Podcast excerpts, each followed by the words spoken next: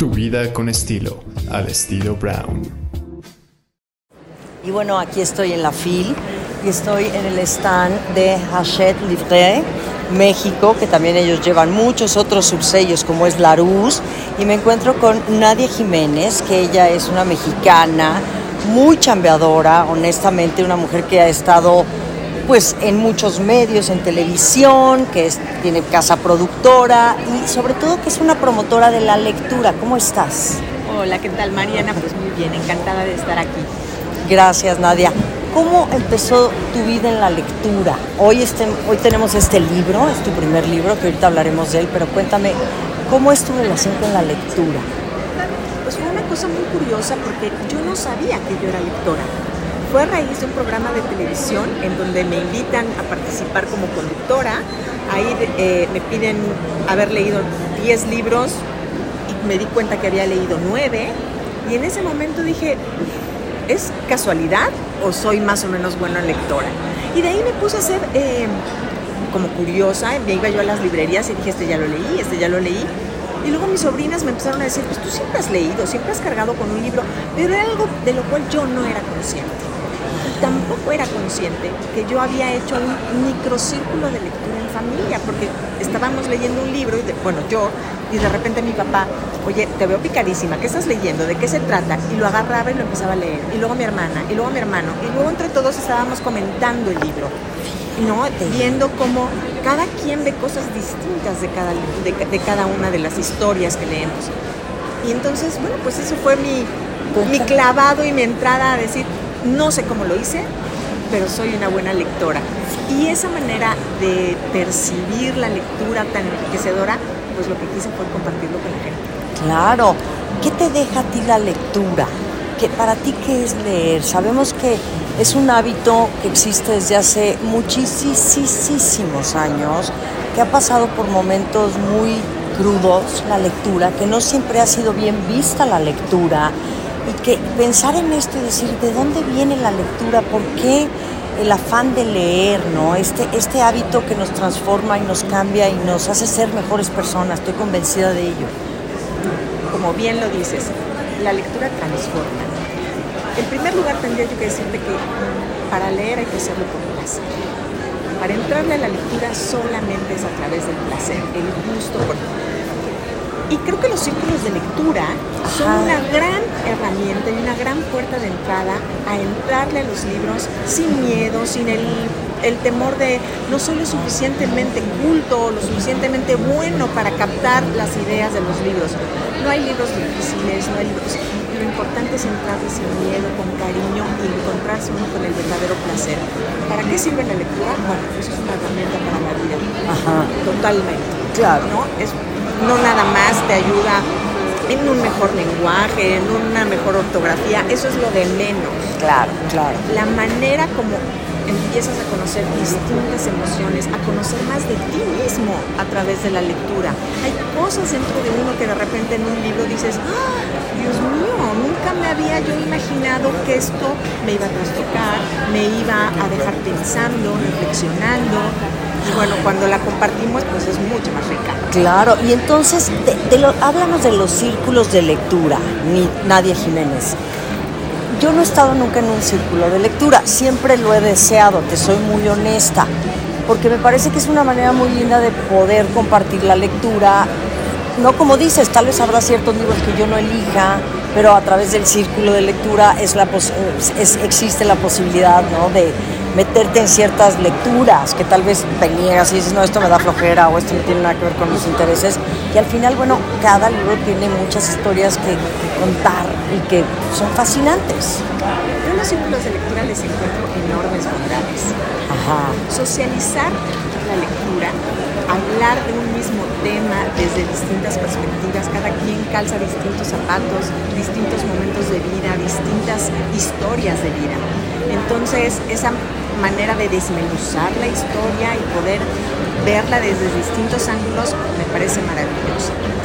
Eh, por otro lado, también se vuelve un lindo hábito. Ayudas a la gente a formar un hábito.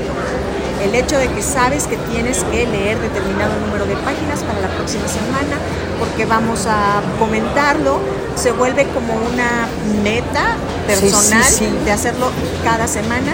Y eso, bueno, al final del día dices, Dios mío, ya leímos 12 libros al año, o 30 libros al año, o X. Entonces, hasta como un... Em, una afirmación en uno, decir sí puedo hacerlo, es maravilloso. La otra ventaja es que como la curaduría la hace el coordinador del círculo de lectura, también te tienes que meter a libros que quizá tú no hubieras elegido como primera opción. Entonces aquí vamos a leer tal libro y pues a lo mejor es de la Segunda Guerra Mundial y tú no eres muy fan de la Segunda Guerra Mundial, pero, pues pero, sí, hay que leer, ¿no? Claro. Y este, y bueno, yo, mi experiencia es que todo el mundo queda fascinado y nos hemos llevado grandísimas sorpresas. Sí. Es decir, jamás lo hubiera yo entrado a este libro, sin embargo, ya lo terminé, fue todo un reto, pero me quedo con la gran satisfacción de haberlo leído y de haber obtenido todos los beneficios que el libro conlleva. Que te da la, la lectura. ¿Cuántos círculos de lectura tienes hoy por hoy? Porque lo estabas comentando antes de entrar al aire, que empezaste por una cuestión familiar de compartir el libro con tu familia, con tu papá, y hoy ya tienes círculos de lectura. Así es, mira, eh, hace que habrán sido cuatro o cinco años con esta necesidad de compartir la lectura por este microcírculo de lectura que te digo que había en familia, sin ser conscientes de que era eso.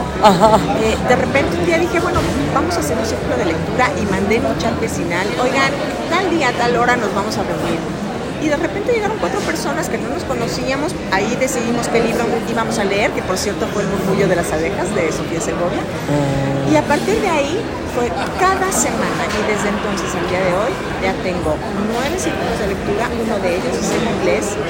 Em, y bueno, nos seguimos reuniendo semana a semana. O sea, yo tengo los nueve círculos de lectura, me implican nueve libros distintos. Ándale. Sí. O sea, todo el día estás leyendo. Pues sí, es mi chamba. Oye, yo perdóname la pregunta, pero digo, te echas nueve libros a la semana. Bueno, partes, de libros. Claro, claro, desde luego. y hay unos que nos llevan seis semanas, hay libros que nos llevan cuatro semanas, pero bueno, pues claro. estoy leyendo todo el tiempo. Y es tu chamba, como dices. Deliciosa, imagínate, qué maravilla. Oye, qué bien, me encanta. Yo, ¿cómo, cómo te encontramos con tus círculos de lectura? ¿Cómo, ¿Cómo son tus círculos de lectura? ¿Dónde te localizamos? ¿Tienes página web o cómo? Así es, tengo una, una página web que se llama círculosdenaria.com. Ahí voy publicando lo que vamos a leer eh, a partir de tal fecha. Este, tengo un blog en donde hablo de ah. algunas reseñas de los libros que me gustan y que quiero compartir con la gente, que valen la pena. Ahí mismo. Ahí mismo. Y obviamente también estoy en redes, ¿no?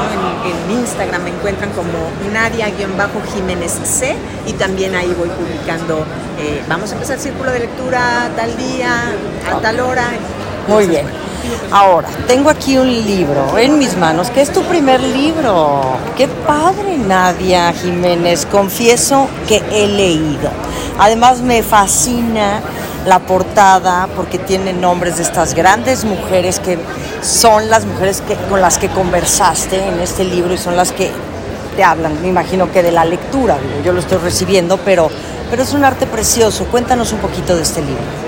Pues mira, eh, justamente a raíz de estos círculos de lectura, yo me, lo que procuro es siempre tener al autor al final de la lectura para cerrar el círculo. Todas tenemos ganas de saber del autor, de dónde vienen sus historias, qué las, qué las detonaron, etcétera, etcétera. Pero había preguntas que yo me daba cuenta que era de gran interés para los lectores. Y era de repente, a ver, ¿tienes algún libro que me quieras recomendar? ¿Qué lees? Y esas preguntitas durante la pandemia yo dije, este es el gran momento porque la cercanía que tenía yo con ciertos autores o autoras y la posibilidad de que durante la pandemia a través de Zoom se pudieran dar muchas de ellas, eh, dije voy a hacerles unas entrevistas y les voy a preguntar cuál es su relación con la lectura. Porque antes que ser escritor, se tiene que ser un gran lector. Exacto. Entonces, de una manera realmente inesperada, me encontré con una generosidad total y absoluta por parte de estas grandes escritoras. Y fueron mujeres de manera circunstancial. Exacto. Porque durante la pandemia empezó a haber un boom tremendo de nuevos libros escritos por mujeres. Y entonces, pues los círculos de lectura me llegaban estas novedades y yo decía, este, pues a ver, ahora vamos a leer a Ángeles Mastreta y ahora vamos a leer a... Y eran mujeres, entonces, pues fueran las... las y además a todas ya las leí. Y a todas las admiro. Claro. Todas tienen distintos estilos, personalidades, pero todas, como te decía, una enorme generosidad y una gran disposición para hablar con los lectores y para platicar conmigo. Entonces, fueron cinco preguntitas, Ajá. todas relacionadas con su relación con la lectura, cuáles fueron esos primeros libros, a qué edad, quién se los acercó y cómo las fueron trastocando. Claro. Y la última pregunta es, ¿qué significa para los escritores de repente tener la posibilidad de estar en un círculo de lectura? Porque ahí tenemos la otra cara, Ajá. porque para los, para los autores, pues el libro sale, Claro. pero ¿qué dice el lector una vez que lo recibe? Claro, claro. Y entonces esta convivencia con el lector, pues también tiene su magia. Por supuesto. Una retroalimentación para el, para el escritor muy interesante. Entonces, bueno, también ahí nos lo responde. Qué bien. Y bueno, háblanos un poquito cuáles fueron las, las mujeres, que además me encanta, sé que son varias, varias. 30. Es- son 30. No, este. Y, y- y bueno, supongo que esto lo has ido haciendo a lo largo del tiempo. ¿Qué- ¿Cuánto tiempo llevarás de, de- de haber convocado estas entrevistas y llevar a cabo el proyecto para que hoy lo tengamos en mano aquí en la FIL? La verdad es un libro que trae una enorme bendición. Trae, trae suerte y trae estrella. Mira, eh, la idea de hacer ya este libro como tal fue en julio del año pasado. Empecé a, mandar las invitaciones, algunas de ellas no las conocía yo, las había yo leído, pero por ejemplo Elena Poniatowska yo decía, O sea, ¿cómo le llego? ¿Cómo le digo quién soy para que me... Sí, sí, bueno, sí. no, fue maravilloso. La respuesta fue increíble. Y bueno, como puedes ver, tenemos autoras de unas muy, muy conocidas. De acuerdo. Irene Vallejo, que está ahorita en Los Cuernos de la Luna, Ajá. nos concedió un espacio. Tengo escritoras de México, Argentina, Venezuela, España y Chile. Muy bien. Y este, pues, ¿Y te, te- te- te basaste, eh, tuviste alguna, algo, o sea, tú hiciste las entrevistas, a lo que me refiero, tú las invitaste a colaborar contigo y a estar en este, en este proyecto, en este libro que es Confieso que he leído, este libro tuyo, el primero, pero por algo específico, alguna característica personal de ellas o porque tú las habías leído y porque son mujeres que admiras, básicamente. Totalmente. Porque son mujeres a las que admiro, que he leído, que reconozco que tienen estilos propios y que cada una tiene personalidades totalmente diferentes. Fíjate, qué bien. ¿Te, te costó trabajo alguna conversación con alguna de ellas? Mira, yo sé que, perdóname el- la pregunta, pero bueno, luego las personalidades y las ideas y los conceptos. Y, es- yo también me dedico a la- al tema de la entrevista y de repente pues es complejo, ¿no? Tienes toda la razón. Claro, hay personalidades, pero te lo tengo que decir con todo el cariño del mundo. La amo, la admiro, es mi madrina. Ángeles Mastreta, pero ella es dispersa para hablar. Tú la conoces, o sea, a la hora que habla, las, aunque regresa, pero te, va a decir una cosa y de repente te está contando otra. Ah, Hay algunas otras que les costó, por ejemplo, mucho trabajo quitarse la camiseta de, de escritora para ponérsela de lectora.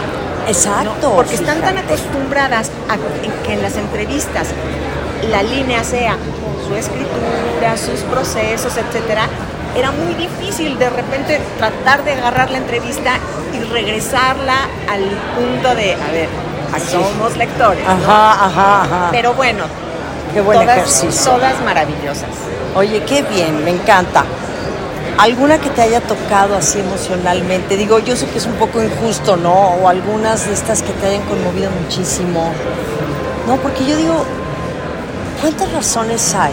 ¿Cuántas, ¿Cuántos motivos hay para que la gente empiece a leer? Más allá de que son escritoras, como tú dices, este es un libro planteado como lector, ¿no? Entonces hay historias muy profundas de vida.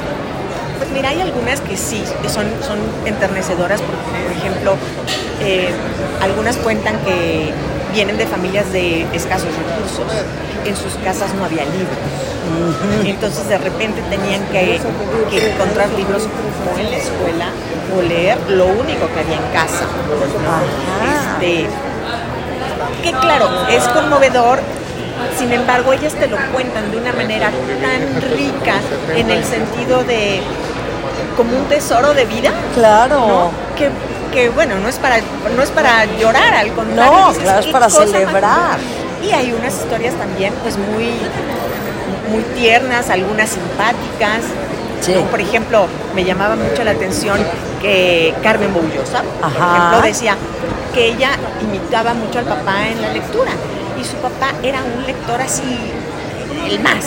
Tanto que de repente los libros, como an- andaba en la calle y eso, los partía a la mitad y entonces se llevaba la primera parte No te lo cargando creo. en el bolsillo del, del saco y cuando terminaba esa parte entonces ya se llevaba la otra mitad. ¡Qué belleza! Bueno, las técnicas y las formas. Hay otros que decían, bueno, literalmente, mi papá, dice, ah, me, me dice eh, Sara Serchovich, no era elegante, pero mi papá tenía libros en el baño.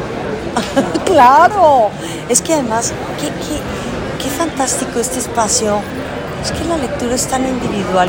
Ayer estuve en esta, en esta plática, en la apertura del auditorio de literatura, y se habló acerca de, de este, este encuentro con la lectura, que es nuestro derecho como individuos, pero que es el acto de libertad más grande que hay. Cuando tú agarras un libro, tú eliges.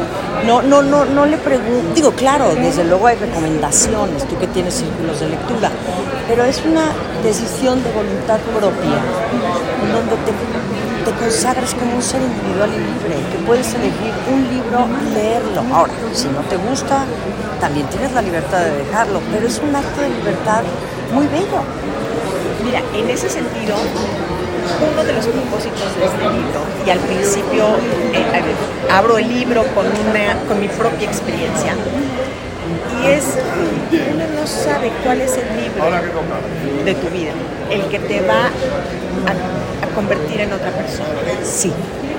Entonces, ¿cómo lo vas a descubrir leyendo? Pero siempre va a haber un libro que te toque. Y esos son los libros que ellas mencionan, que yo menciono el mío. Y pues al final hay una relación de todos los libros que se mencionan a lo largo de las entrevistas. La puerta está abierta. Hago una, una analogía como este libro pretende ser la gran puerta de Narnia, en donde a lo mejor uno de los libros que ellas nos recomiendan nos va a llevar a otros y a otros y a otros y a otros. Claro, y que así es. Nadia Jiménez, qué lindo hablar contigo. ¿Ya presentaste tu libro? No. Me presento hoy a las 5 de la tarde. ¡Qué increíble! ¿Alguien te va a acompañar en la presentación de tu libro?